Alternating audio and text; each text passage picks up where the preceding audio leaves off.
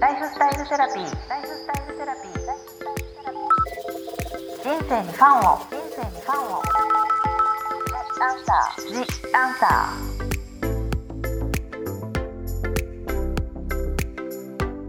こんばんは。ワニブックス書籍編集長の青柳ゆきです。ライフスタイルセラピー。今週も引き続き管理栄養士でもあり、アーユルベーダヨガ講師の岡さやかさんをゲストにお送りいたします。岡さんよろしくお願いします。よろしくお願いします。前回からもやってみたいとか、新しい知識とかいろいろ聞いて、まだまだお話は尽きないんですけども、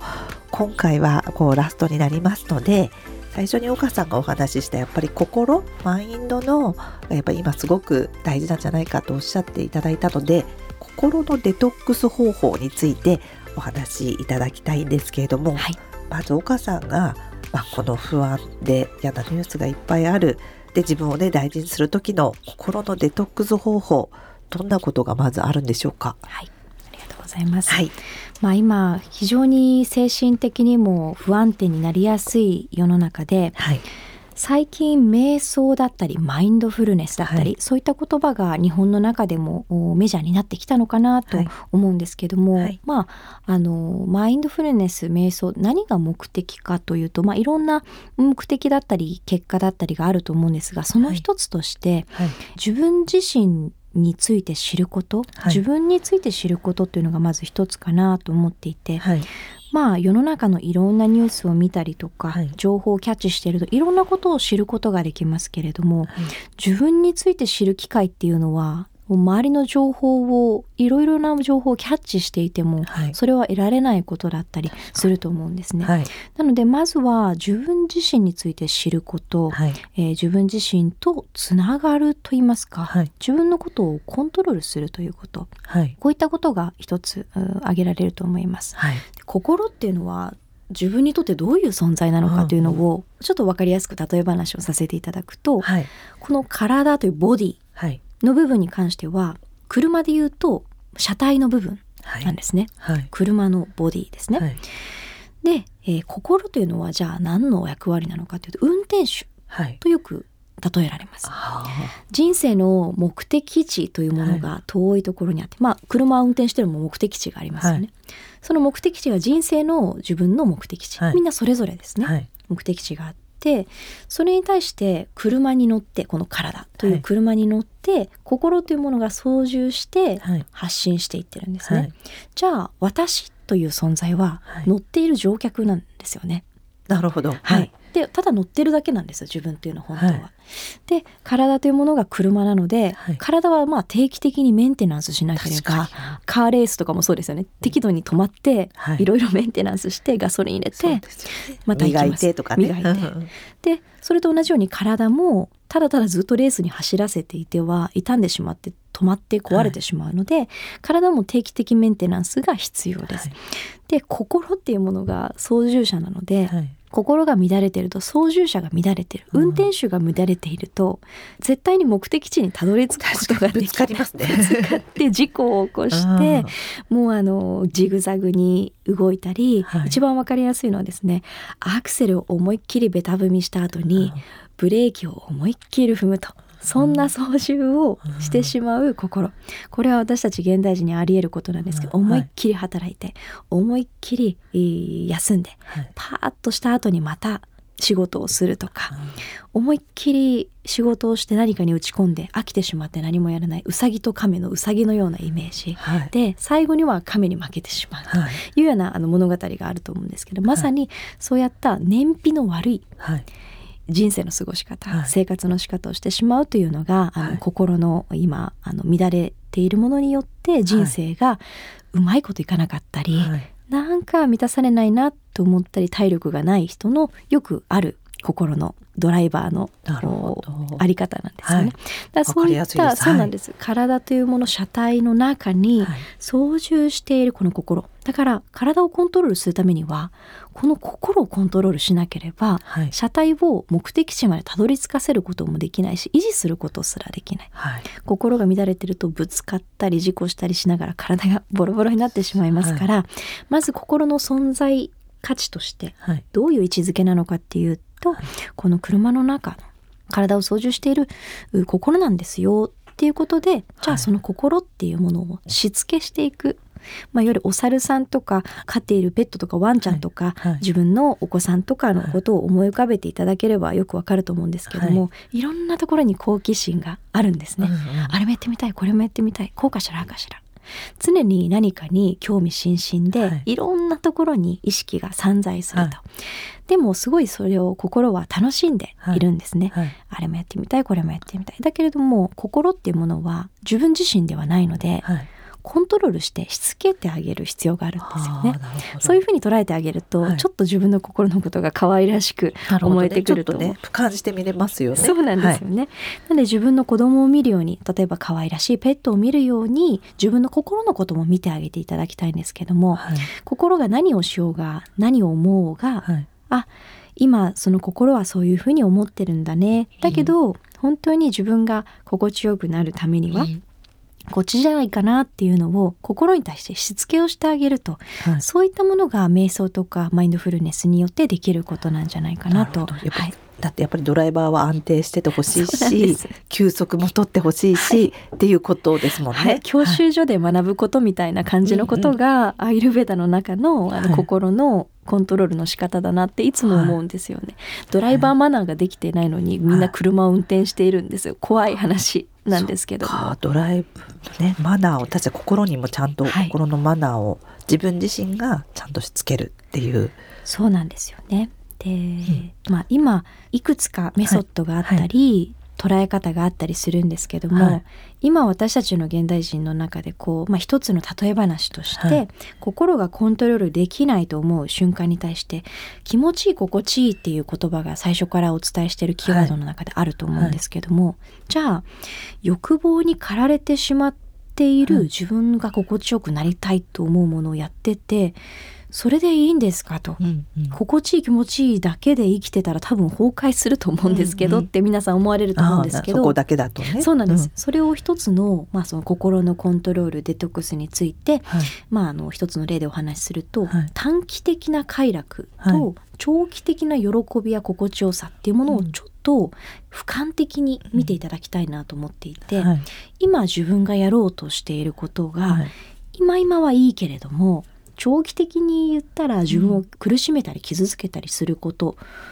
であればやめておいた方がいいですし、うん、今今心地よくてずっと心地いいものであればそれを続けていっていただきたいなというのが一つなんですね。それの見極めなんですね。はい、うん、例えばチョコレートが大好きな人がいて、うん、チョコレート食べてる瞬間ってすごく幸せ、うん、でもそれで最終的に支障がなければいいんですけれども、うん、絶対にニキビができるとか、うん、太るとか、ね。えー、太るとか、うん、最終的には自分を痛めつけたり自分のことを嫌になってしまうことだったりする、まあ、そういったものに対しては結局は自分を幸せにするものではなくて苦しめるものになってしまうから、うんうん、長期的なビジョンで一個一個について考えていくと、将来の自分が今の自分に対して、うん、はあ、なんでそんなことをしてしまったんだろうって思わずに済んでいくんですよね、うんうん、それってすごく小さなことなんですけどそれの繰り返しだと思うんですね。ね。はい、というと例えば人と話している中で、自分がこういうな態度をとってしまった、ああやってしまったと思うことも、瞬時にあ今こういうことを言ってしまうと、将来自分1時間後の自分が後悔すると思ったらそんなことを言わないでおこうだったりとか、うんうんうん、そういったことがだんだんと瞬時に判断できるようになってくると思うんです。ね、スキルですね。もう本当にこの長期的に見れたり、短絡的なことだとか、はい、今瞬発的なことだってことを分かるような自分になっていく感じなんです、ね、それをもう最初からできるって言ったら最初から車運転できるみたいな感じなので、うんうん、それは教育というかしつけなんですね。うんうん、なんでまず自分のことをコントロールしていく上で大事なことは自分のしつけであり最初からできることじゃないので、うん。じゃあ怒ってる時に冷静に自分のことを見れる人って少ないと思うので、うんうん、その時は難しいかもしれないんですけど、うん、例えばウェルネスチャンネル、うん、えー、ご紹介させていただいた健康日誌ですね、はい、それを書いていただくことによってじゃあ自分がこれで幸せな生活をしてると思ったけどこれによってすごく長期的に見ると自分を苦しめてたところに気づけることができると、うん、その練習のまあワンステップクリア、うん、でだんだんと瞬時に判断できるようになってきたり、うん、例えばそれが1時間後にごめんなさいさっきのはっていうふうに謝れたら、うん、またその関係性も構築できたりとかそうですね、はい。うん、繰り返さないで済んでくるかなというふうに思うだんだんと心地いい自分になってなっていくしつけの部分も、はい、じゃあそういうふうに健康日誌でも分かるようになっていくんですね。そうなんですなので心の面からに関しても、うん、体の体調面に関しても書いてみていただいて、うん、心の、まあ、コントロールも、うん、体のコントロールも結局は心が体を操縦しているので、えー、よくアイルベーダを伝えていく中で、はい、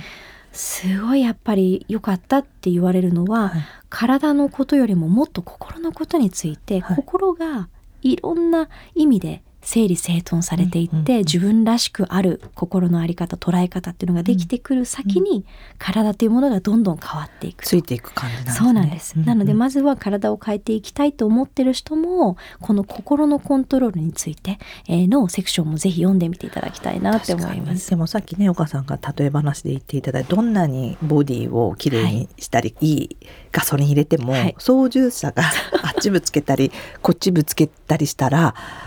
いくらボディをってのも毎回毎回メンテナンスしなきゃいけなくなっちゃうからまずは安定した操縦者になりたいって思いますもんね。本当そうです、ね、でも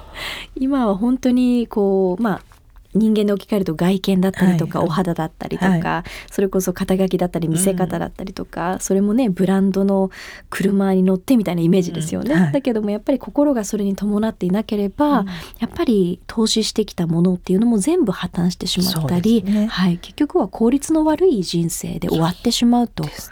心のコントロールが全てかなと逆に思うぐらい大事なものですよね。確かに。本当あとその短期的と長期的の考え方も、このジャンクの菓子大好きだから食べるけど、はい、自分はこれを幸せなんだと思って食べるけど、うん、将来的は絶対この添加物ととか自分で知識で分かっていれば、はい、あ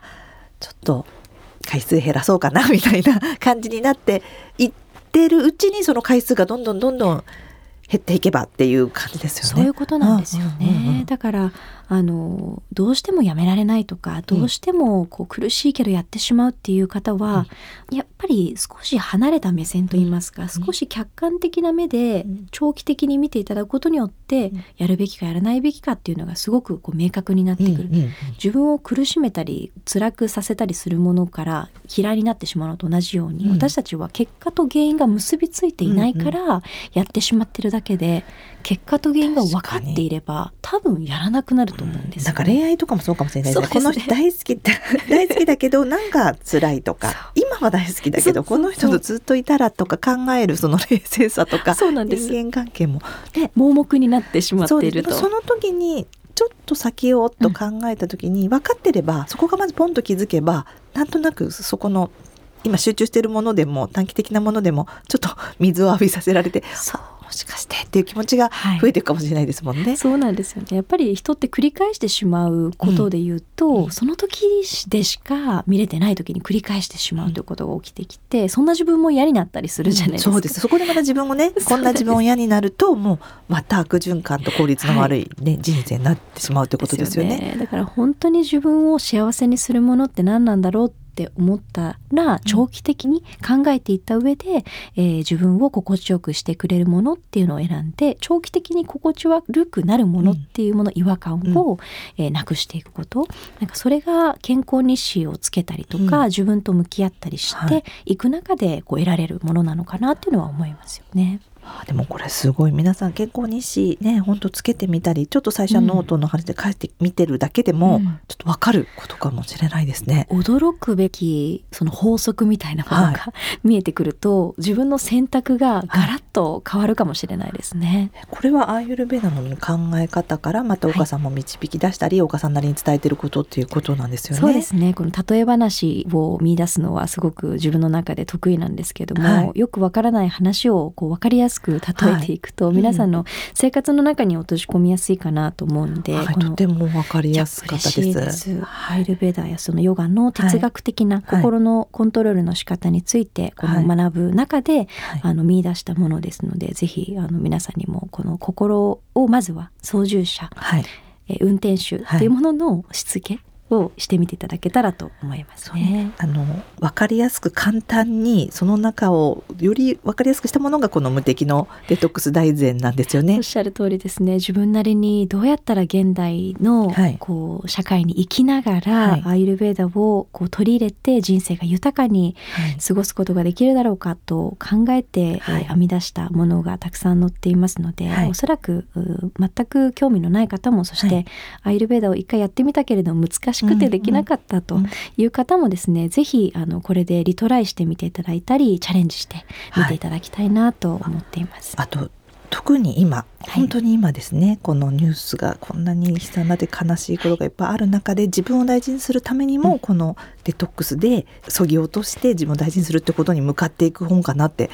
タイミング的にはとても今読みたい本かなって、はい、思います。もう本当に自分自身が整っていくと、はい、自分の周りの人を笑顔にすることができると思うんです、はい、そういう人たちが増えてくると世の中がおそらくもっともっと美しいものになっていくと思うし、うんうん、お互いの性質を認め合った上で許し合って支え合っていく世の中っていうものになっていくと思うので、まあ、本当に資本主義的なこう世の中でいろんなものがあの失われたり、うん、苦しいことが起こったりもしますけれども、全て物事の捉え方であり、人間の欲との向き合い方にもなるのかなと思うので、まあ世の中を変えることは一人の人間から大それたことはできないですけれども、まずは自分自身が変わることによってて、自分の周りを変えることができ、それが広がっていくっていう波紋の一つのあの一粒になれるんじゃないかなと思うので何かこう世の中に対してもアクションを起こしたいとかより良い環境を作りたいと思ってる方も、まずは自分自身の、えー、コントロールだったり自分自身の整える方法っていうものを実践してみていただければ嬉しいなと思っています。それのね本当にヒントとなるのがいっぱい詰まっておりますので、はい、はい、無敵のデトックス大全新刊ですけれどもね、ぜひ皆さん読んでみてください。長々とありがとうございました。ありがとうございました。とてもいいお話聞けました。嬉しいです。ここまでのお相手は青柳ゆきと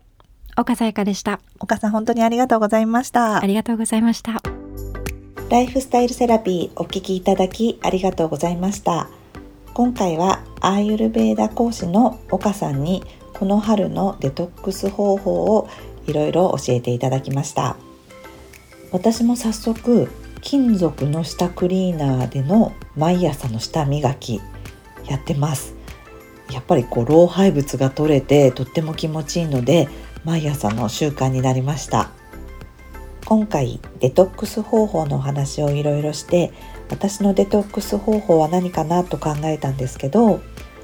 健康的には岡さんもおっしゃってた通り毎朝の左右は体も温まりますし巡りも良くして習慣化しています。あとは風水の本を作ってもうかれこれ風水生活20年なのでこう嫌なことがあったりとか疲れたなと思った時は必ず塩風呂ソルト風呂に入るようにしています。やはりメンタリティーなことのデトックスが一番大事かなと思っていて嫌なことがあったとかイライラしちゃうっていう時にこう切り替えるっていう方法で流すとか忘れるとか一瞬でもそのことを考えないみたいなことが大事かなと思っていてこう自分の機嫌は自分で取るっていうことをモットーにしているのでもうあれ我慢してたもの高かったけど買ってしまおうとか美味しそうだったもの3,000円の例えばパンケーキとか食べたかったけど思いっきり食べてしまおうとかというのを実際に実践してあ買っちゃったとかあ食べちゃったとかそういうあここ行ってみたかったけど行ってみようとかなんかそういうことを実践することによってこう気持ちが切り替わる。そしてこうそれがデトックスになっていくっていうことをこう習慣してためないみたいなことを私のデトックス方法としては実践しています。ね、やっぱり貯めることが一番良くないなと思うので一瞬でもこう切り替わるっていうところがこう忘れちゃったりとかその場から離れるその気持ちから離れるっていうことが大事かなと思っていますでは次回またこのライフスタイルセラピーでお会いしましょうセラピー。ジ・アンサー。